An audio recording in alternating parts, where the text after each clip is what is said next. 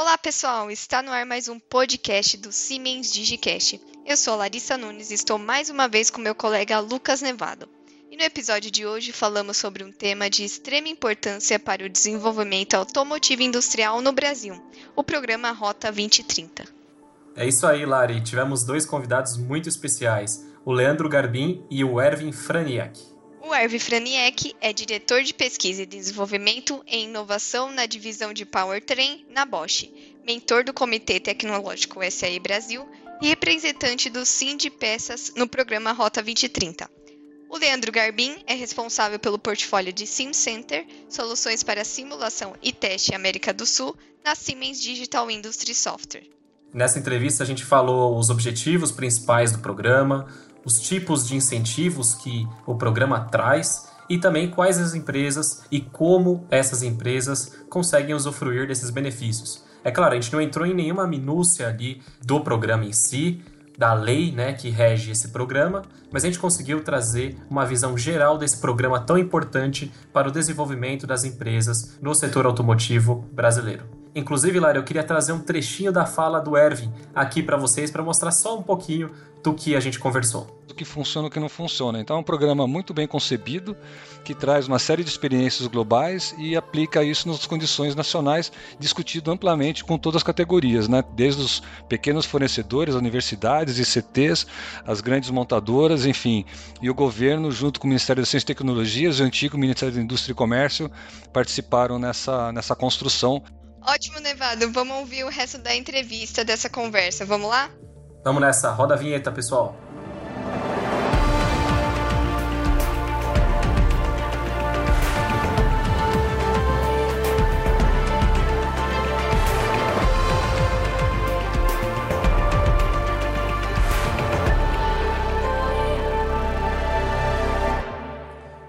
Começamos mais uma entrevista do Siemens Digicast e hoje eu estou aqui com Erwin com Leandro. É uma satisfação enorme estar aqui com vocês hoje e queria dar um agradecimento especial a você, Erwin, que disponibilizou seu tempo para vir bater um papo aqui com a gente. Bom, assim como falamos uh, na abertura do programa, o nosso objetivo hoje não é tratar dos critérios e minúcias da Lei 13.755, que é mais conhecida como o Programa Rota 2030. Nosso foco aqui é debater sobre o programa e sua relevância em relação às mudanças que estão ocorrendo no setor automotivo. Sendo assim, Erwin, afinal, qual que é o objetivo do Rota 2030 e por que o governo está fomentando esse tipo de iniciativa? Lucas, obrigado pela convite e pela oportunidade de ter falar com vocês aqui. É, o Rota 2030 foi um programa que eu tive o prazer de ser convidado para participar desde o início da sua discussão. E na discussão inicial veio exatamente essa questão, né? É, a gente tinha o Inovar Alto, que tinha uma série de críticas globais né, em relação a como ele foi concebido e a ideia era discutir amplamente o conceito de um programa que incentivasse é, o desenvolvimento da área automotiva no Brasil, que é uma área importante, é uma das indústrias automotivas é, maiores que nós temos no mundo. Né, apesar de não ter nenhuma empresa nacional, a gente consegue instalar um parque é, de desenvolvimento local muito interessante no Brasil.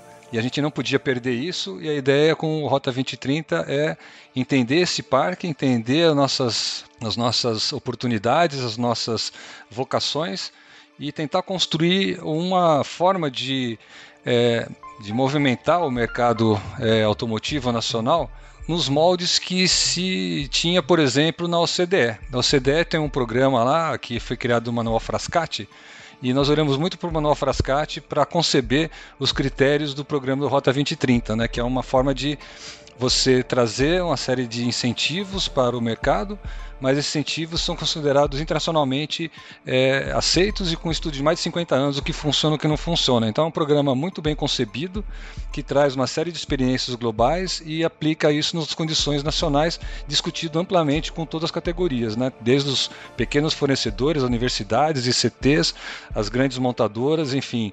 E o governo, junto com o Ministério da Ciência e Tecnologias e o antigo Ministério da Indústria e Comércio, participaram nessa, nessa construção que demorou dois anos é, quase três anos para que ele ficasse pronto.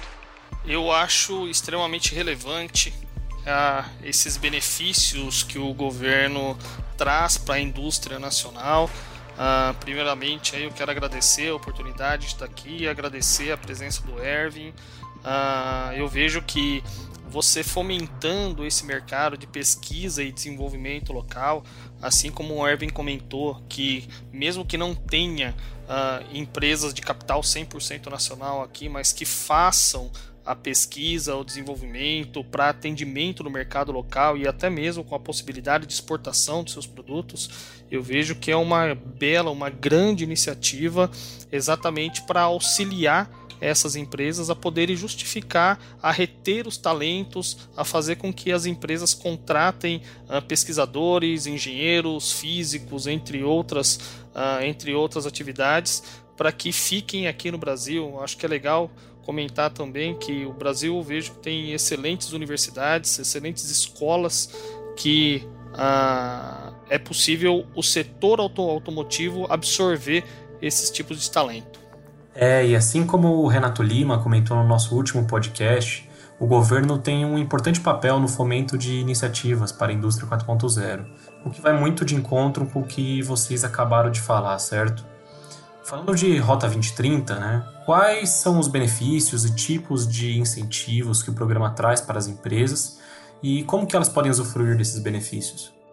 Então, Lucas, quando você trouxe o tema Indústria 4.0, é, foi muito interessante porque ele fazia parte de um dos pilares do Rota 2030. E como ele surgiu praticamente em quase todas as discussões, e não só no Rota 2030, né, surgiu em outras plataformas que estavam sendo pleiteadas ao governo, ele foi tratado separadamente, né, mas foi, foi praticamente concomitante com a nossa discussão né, do Rota 2030.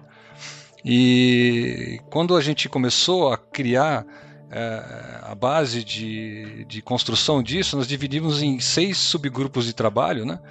Onde cada subgrupo trazia é, um, um, tipo de, de ação, por exemplo, o grupo 1, que era o principal, ele estava observando como as pequenas indústrias no Brasil, que são mais de 600 empresas na área automotiva, né, de pequenas e médias, estavam se descapitalizando, estavam perdendo capital intelectual, estavam ficando mais fracas e estavam até abandonando o mercado. Então a ideia é como é que eu crio um fundo de sustentação e de ajuda para que essas pequenas e médias empresas continuem no Brasil. Então esse grupo 1 gerou a necessidade de um grupo 2 de trabalho, que foi o que eu entrei, que era o, o grupo que estava discutindo como é que eu gero fundos para pesquisa e desenvolvimento para fomentar as atividades aqui no Brasil. E aí discutimos várias possibilidades, né? E aí surgiu a possibilidade de se usar para as grandes empresas que tinham uma área administrativa já maior, um trabalho é, que está no pilar 2, que é pesquisa e desenvolvimento interno, do Rota 2030. Foi criada uma regra para se usá-la, bastante é, assim, sofisticada, bem parecido com o que se pede no mercado internacional. Né, a gente se baseou muito no modelo da Áustria, que já vem fazendo isso há algum tempo. Você vê a AVL como se desenvolve bem no mundo inteiro, baseado em incentivos que o próprio governo da Áustria confere para quem desenvolve coisas nessa área.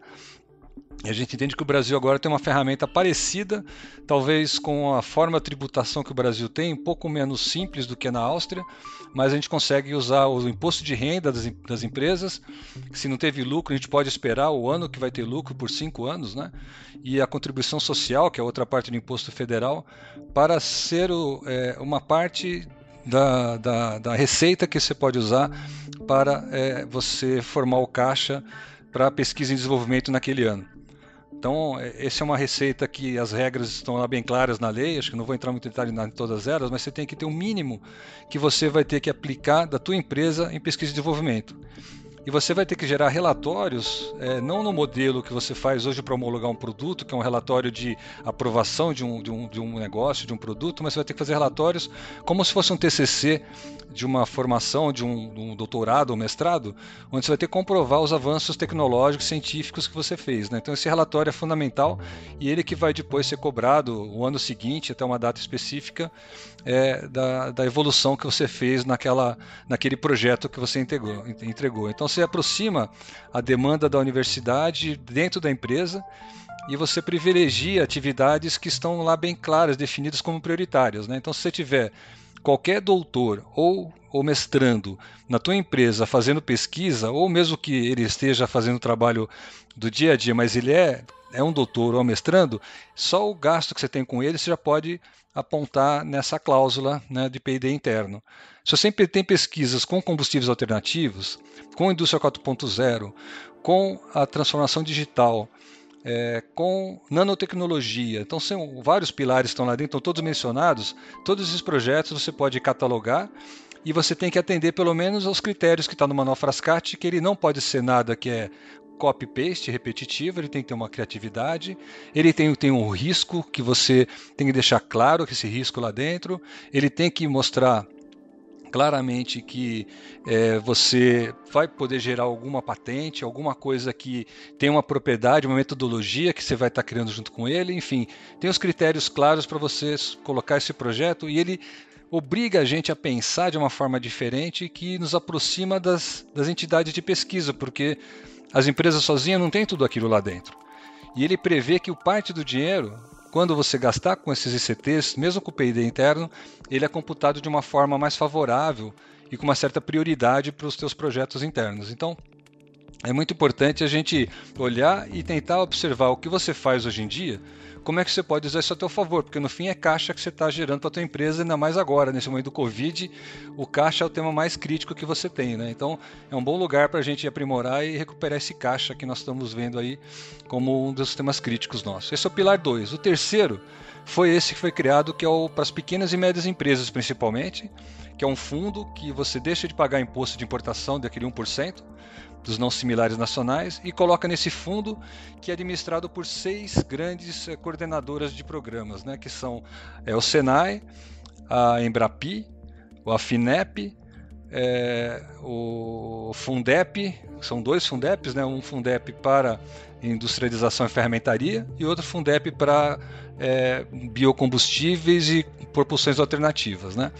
Então, com esses, esses coordenadores, que tem cada um tem o seu a sua forma de, de angariar é, projetos, né? Você pode ter uma, uma empresa que importa é, milhões todo ano, né, para montar a cadeia de veículos nacional, né? Essa parte de imposto ela é obrigada a escolher uma dessas seis e depositar na conta delas. Então, você pegar uma delas, a, a Fundep tem 60 milhões de reais lá guardados esperando projetos. Saiu um edital agora, no dia 20, né? É, de maio, que foi a data para encerramento do edital, que tiveram assim, milhares de projetos submetidos para concorrer a esses 60 milhões que estão lá. Então ele está movimentando, isso aí, assim, uma empresa como a Bosch, onde eu trabalho, recebeu mais de 100 ofertas de projetos para trabalharem juntos com eles. E nós procuramos outros com mais de 10 ofertas de como fazer trabalhos que a gente tem interesse com eles. Então gerou uma, uma interação muito forte entre a empresa e a academia, que era algo que o Brasil não tinha. Né? Então esses programas estão realmente trazendo vários benefícios e estão aí disponíveis e rodando já. Né? Quem não está usando está perdendo uma grande oportunidade.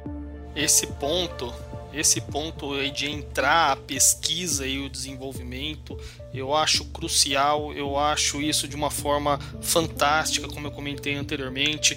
O Erwin deu o exemplo da Áustria, mas realmente não são muitos que fazem isso pelo mundo.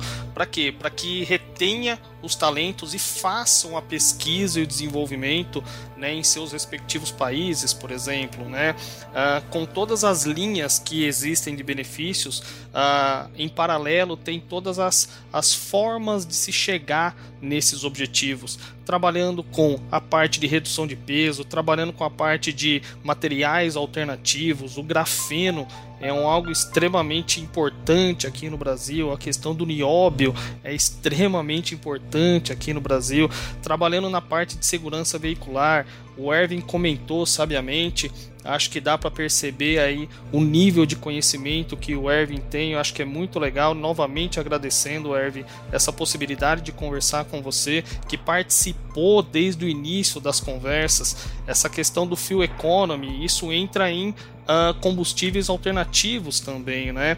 Você citou aí a na Bosch que recebeu diversos projetos para trabalhar em conjunto aí com as ICTs. Acho que é importante citar também, as ICTs são os Institutos de Ciência e Tecnologia. Né? Tem como você trabalhar com esses, com esses institutos que o Hervé citou, o Senai, entre outros, mas também desenvolver capital intelectual interno próprio para que faça a pesquisa aqui uh, até mesmo para tirar esse dilema né, que o Brasil é somente um país manufatureiro, né, ou seja, tirar essa questão de uh, apertadores de botão ou até mesmo aplicação, mas para realmente desenvolver algo pode ser disruptivo ou não aqui. Uh, o Erwin citou então novamente aí da Bosch. Eu vou me sentir confortável em citar aqui a Siemens, que nós vamos uh, iniciar um projeto juntamente com uma universidade aqui da região para trabalhar num veículo autônomo híbrido, tá? Ele é autônomo híbrido etanol. Né? É interessante isso, que às vezes o pessoal fala que não, poxa, tem que ser elétrico, 100% elétrico.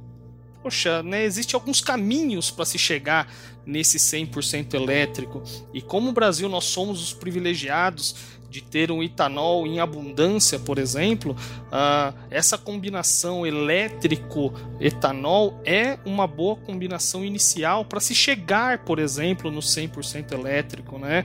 Então a Siemens vai começar um projeto juntamente com uma universidade que eu comentei aqui da região, para quê? Para trabalhar nessa questão de a veículo autônomo, trabalhar com ADAS, Advanced Drive Autonomous Systems, trabalhar com uh, essa, essa união né, do elétrico juntamente com o, o, o, etanol, que não deixa de ser a combustão, né?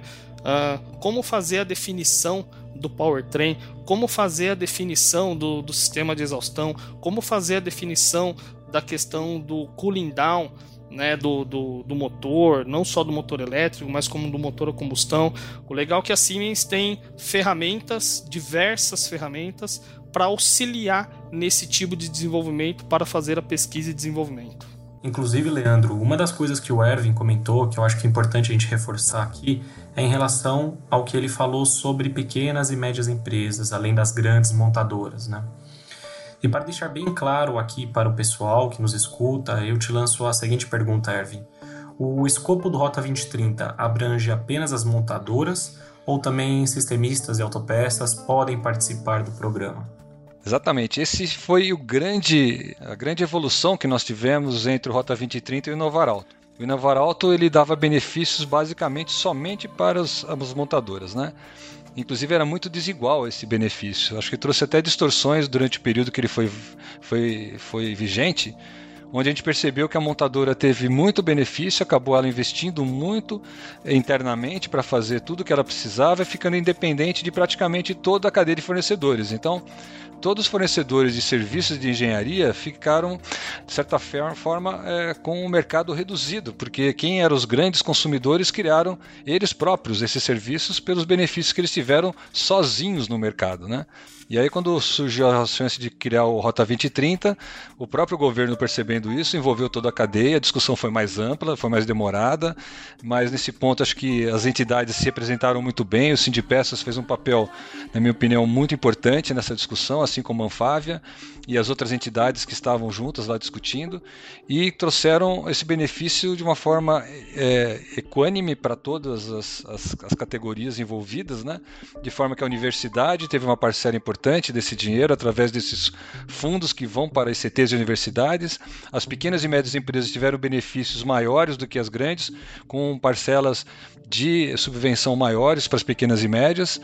E as grandes sistemistas, por exemplo, ficaram aí com esse PID interno que vem bem a calhar para quem tem toda a tecnologia e precisa de incentivo para assumir alguns riscos que talvez não fosse o benefício a gente não assumiria. Então, eu acredito que as montadoras também tiveram o benefício delas também com a redução né, de, de IPI, né, quando atingisse os níveis de redução de consumo e os níveis né, de segurança que foram estabelecidos né, dentro do programa. Né? Então, essa, essa, essa meta que eles têm que chegar e com essa meta, a chance de você reduzir né, os seus impostos, que são esses benefícios que a Rota trouxe, trouxe duas vantagens. Uma que eles têm que evoluir porque se ele não evoluir, ele não tem o benefício, né? E fazendo, ele tem essa redução do IPI significativa. No fim, acho que a maior parcela é deles, né? E é uma forma mais fácil de conseguir que o IPI é, é cash, é rápido, diferente do imposto de renda que é só no final do ano, né? Sim, e o fato, né, Erwin, de incluir as autopeças é um fato extremamente relevante também né, diferentemente, por exemplo, de Inovar Alto, eu lembro muito bem né, que tempos atrás uh, muitas autopeças passaram grandes dificuldades, né, enquanto as montadoras, né, algumas montadoras estavam de certa forma bem no mercado, uh, as autopeças sofreram bastante. Né? E, e não só por isso, né, pela entrada das autopeças, apesar de mencionando novamente, né, as montadoras são todas internacionais, mas nós temos muitas autopeças nacionais e dessas autopeças nacionais são pequenas e médias, né? Uh, temos também autopeças grandes também, mas principalmente focando nas pequenas e médias, que é possível usufruir desse tipo de benefício para fornecer para as grandes empresas.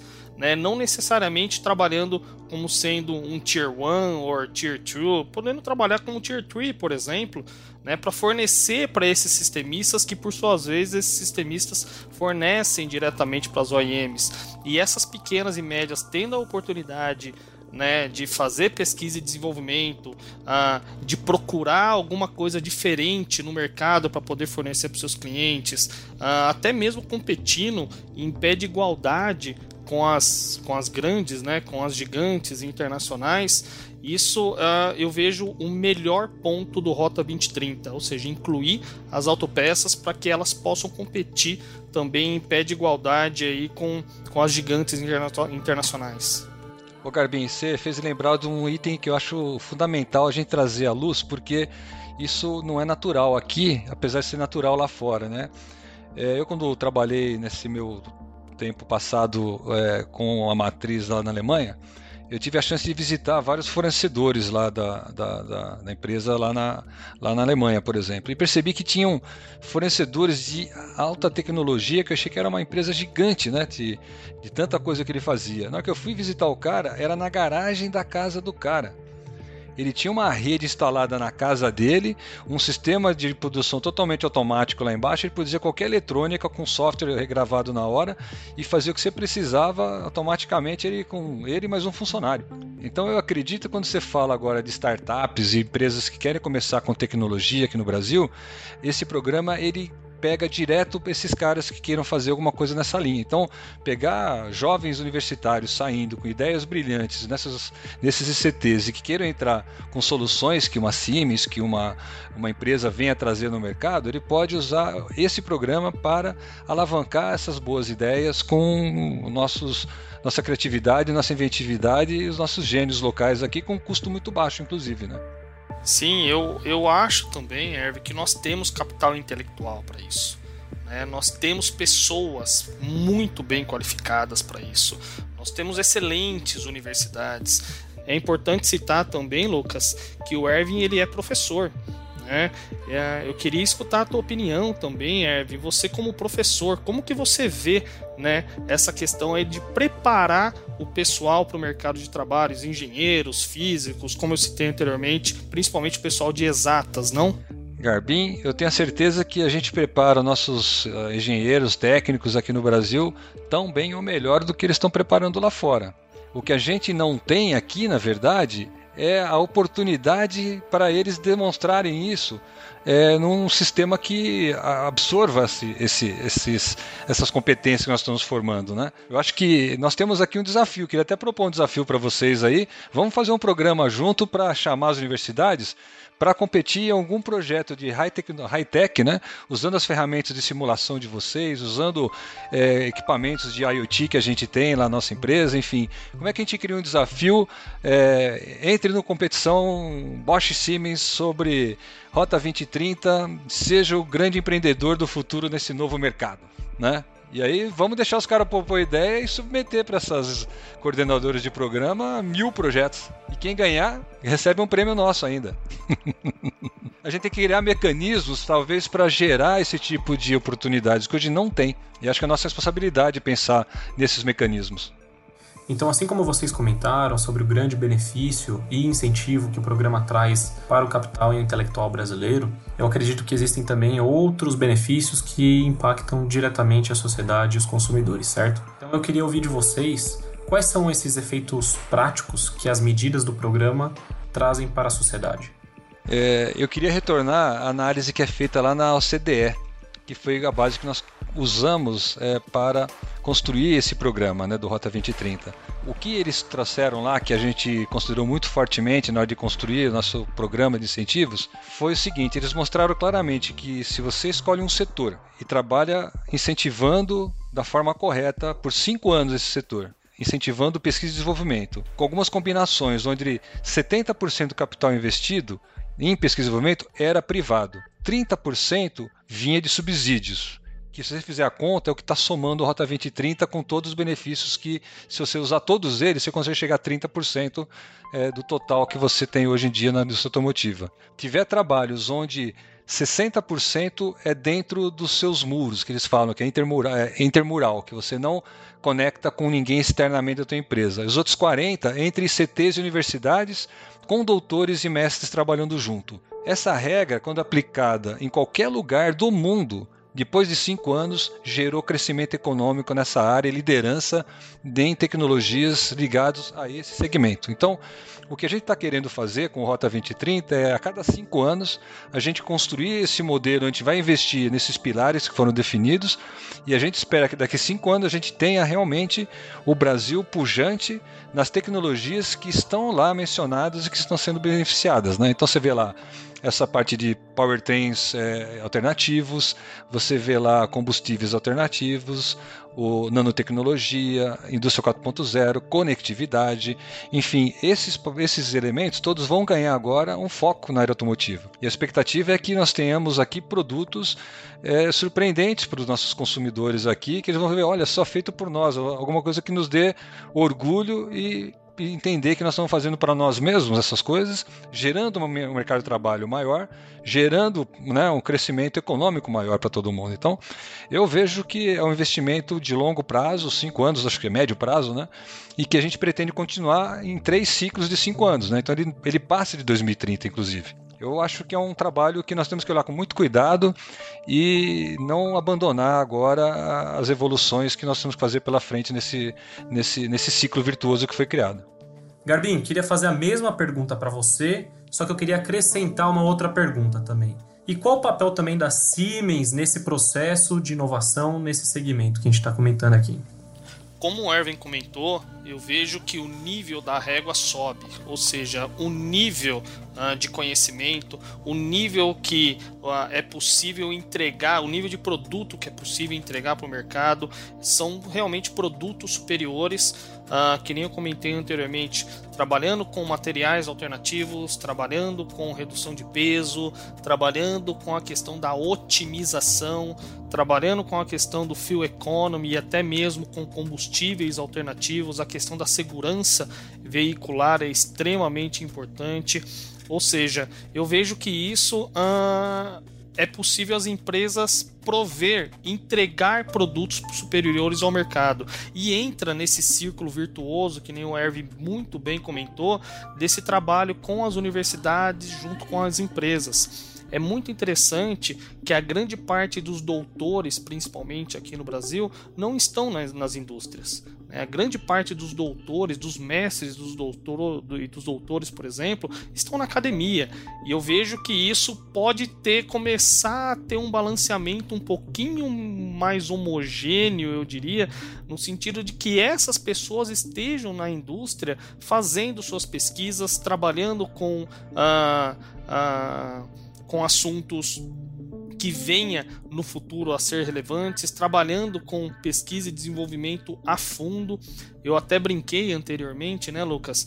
Não sendo apertadores de botão, mas uh, é exatamente o que desenvolver com isso, né? Eu vejo uma, uma coisa bem interessante que muitas, muitos, muitas uh, dissertações de mestrado e muitas teses de doutorado uh, ficam em, nas bibliotecas. A pessoa, claro, ganha o título de mestre, o título de doutor, só que eu vejo que uh, uma relevância muito grande seria aplicar isso na indústria. E o que, que a Siemens pode agregar? A Siemens pode agregar com ferramentas. São ferramentas customizáveis, são ferramentas que a pessoa pode criar em cima delas. Ela envolve um range tão grande, envolvendo testes, simulações, envolvendo projetos, uh, envolvendo a questão da manufatura. São ferramentas totalmente integráveis e de certa forma customizáveis, onde a pessoa não vai só apertar botão, ela vai desenvolver algo criativo com ela. Ela vai passar do processo disruptivo, o famoso pensar fora da caixa. Né? A Siemens oferece essas ferramentas, oferece esse todo, todo esse know-how, todo esse, esse conhecimento na área de desenvolvimento de produto, na área de desenvolvimento de processos, fazendo com que as empresas cheguem nos seus objetivos né, trabalhando na questão de digitalização, trabalhando na questão do digital twin e com isso uh, ofertando, né, fazendo com que as empresas uh, forneçam produtos superiores, produtos melhores, uh, produtos mais leves, produtos que consumam menos. Tem aí muita questão aí do carbono, né? A redução de carbono, então são ferramentas onde a pessoa não só trabalha em cima dela, porém desenvolve em cima dela com um grande objetivo de criar produtos melhores. Inclusive, falamos bastante sobre a importância das universidades na transformação digital, né, que não diz só respeito a tecnologias, mas principalmente na capacitação e adaptação das pessoas, no nosso último episódio aqui do Siemens Digicast. Vale a pena escutar, viu? Pessoal, tivemos hoje também um bate-papo de altíssimo nível e mais uma vez gostaria de agradecer a você, Erwin, não só pela sua disponibilidade, mas por compartilhar todo o seu conhecimento e experiência aqui com a gente. Agradeço você também, Leandro, pelas palavras e apoio para a realização desse podcast. E claro, pessoal, não perca o nosso próximo episódio. Até mais, grande abraço. Siemens. Ingenuity for Life.